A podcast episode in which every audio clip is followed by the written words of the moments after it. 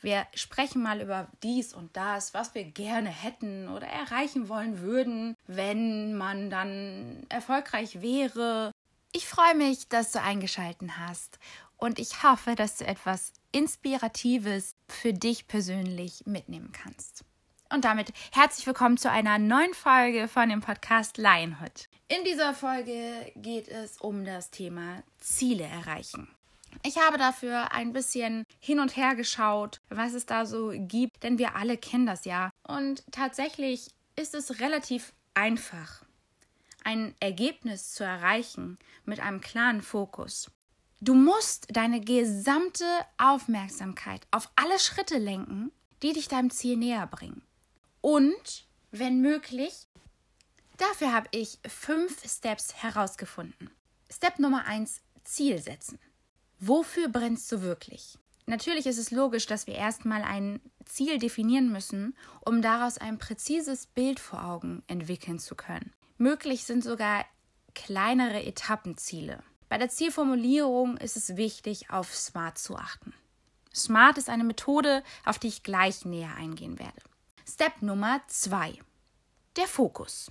Beziehungsweise nötig, schaff dir eine Umgebung, die dein Ziel unterstützt. Beispielsweise, wenn du morgens joggen möchtest, dann leg am Abend vorher schon deine Sportsachen zurecht. So fällt es dir am nächsten Morgen leichter, gleich deine Sachen anzuziehen und du kannst direkt losjoggen. Step Nummer 3. Konzentration und Disziplin bzw. Planung und Umsetzung. Es ist wichtig, fortlaufend an deinem Ziel zu arbeiten. Und bedenke, auch kleine regelmäßige Schritte bringen dich zum Ergebnis. Bleib am Ball. Step Nummer 4. Dein Umfeld. Ich erwähnte eben schon, es ist manchmal nötig, eine Umgebung an dein Ziel anzupassen, damit du deine Zielsetzung unterstützt. Es ist also wichtig, ein positives Umfeld zu haben, welches dich motiviert und inspiriert und auch gleichzeitig fördert. Denn ein positives Umfeld schenkt dir ganz automatisch Kraft und Energie, um dein Ziel wesentlich leichter erreichen zu können. Egal, ob du vielleicht mal in eine Sackgasse läufst oder kommen wir zu dem letzten Step. Nummer 5. Lernen. Es ist fast unmöglich, etwas Neues zu lernen und besser zu werden, wenn wir in unserer Komfortzone bleiben. Das heißt, es ist schlussendlich essentiell, neue Erfahrungen zu machen, um auch unseren Horizont erweitern zu können. Probier also stetig etwas Neues aus. Merkst, okay, bis hierhin und weiter geht es leider nicht. Probier aus und mach deine Erfahrungen. Denn schlussendlich ist das alles ein Learning, was dich zu einer besseren Version deiner selbst macht und dich irgendwo auch weiter in Richtung deines Ziels bringt. Weiterentwicklung passiert immer außerhalb der Komfortzone egal ob privat oder im Job. Und dann sind wir auch schon am Ergebnis angekommen. Kommen wir nun zu der Smart-Technik. Ich erwähnte die am Anfang bei Step 1, bei der Definierung deines Ziels.